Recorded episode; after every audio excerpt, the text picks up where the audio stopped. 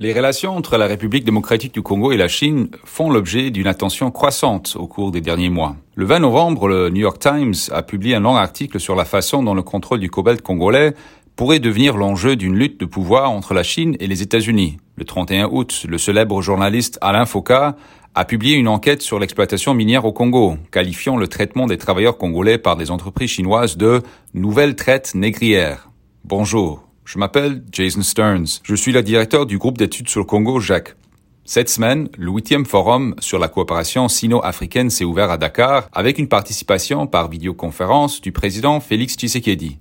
Une opportunité pour interroger les relations entre la Chine et le Congo. Ce que nous faisons dans cette 42e épisode de Ponajek, notre capsule audio sur l'actualité congolaise. Pour la RDC, les relations avec la Chine sont cruciales. La plupart des grandes mines industrielles du Congo sont maintenant détenues ou contrôlées par les entreprises chinoises. Elles représentent désormais la moitié de la production de cobalt du Congo et environ 70% de sa production de cuivre. La Chine est de loin la principale destination des exportations et la plus importante source des importations du Congo. Le prédécesseur du président Félix Tshisekedi, Joseph Kabila, avait misé sur cette relation pour obtenir un soutien diplomatique et économique.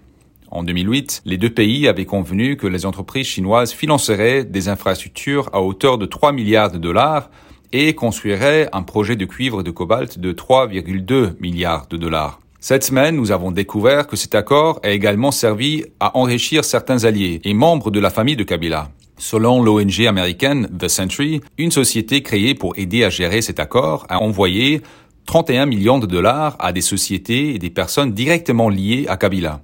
L'agence de presse Bloomberg a rapporté qu'un péage routier mis en place par une société chinoise avait généré 302 millions de dollars. Une grande partie de cette somme est allée à une société appelée SPI, appartenant à des membres de la famille Kabila. Deux rapports commandés par le président Tshisekedi et soumis en septembre de cette année sont peut-être tout aussi accablants. Le premier, rédigé par son ministre des Affaires étrangères, estime que depuis 2015, les 882 millions de dollars de bénéfices tirés de l'extraction de cuivre et de cobalt par des partenaires chinois ont seulement servi au remboursement des créanciers chinois. Le second rapport, rédigé par le ministre des Infrastructures, rapporte que les Chinois n'ont investi que 969 millions de dollars sur les 3 milliards prévus pour la construction des infrastructures. De plus, le ministre a déploré que le financement des infrastructures soit plafonné à 1 milliard de dollars par leurs partenaires chinois. Aucun des 31 hôpitaux et deux universités n'a été construit. Et sur les 3500 km des routes prévues, seuls 1210 km ont été terminés. Le président Tshisekedi essaye clairement de réévaluer ses relations avec le gouvernement chinois. Son gouvernement a entrepris une révision des contrats miniers et forestiers, dont beaucoup impliquent des entreprises chinoises. Jusqu'à présent, dans sa géopolitique,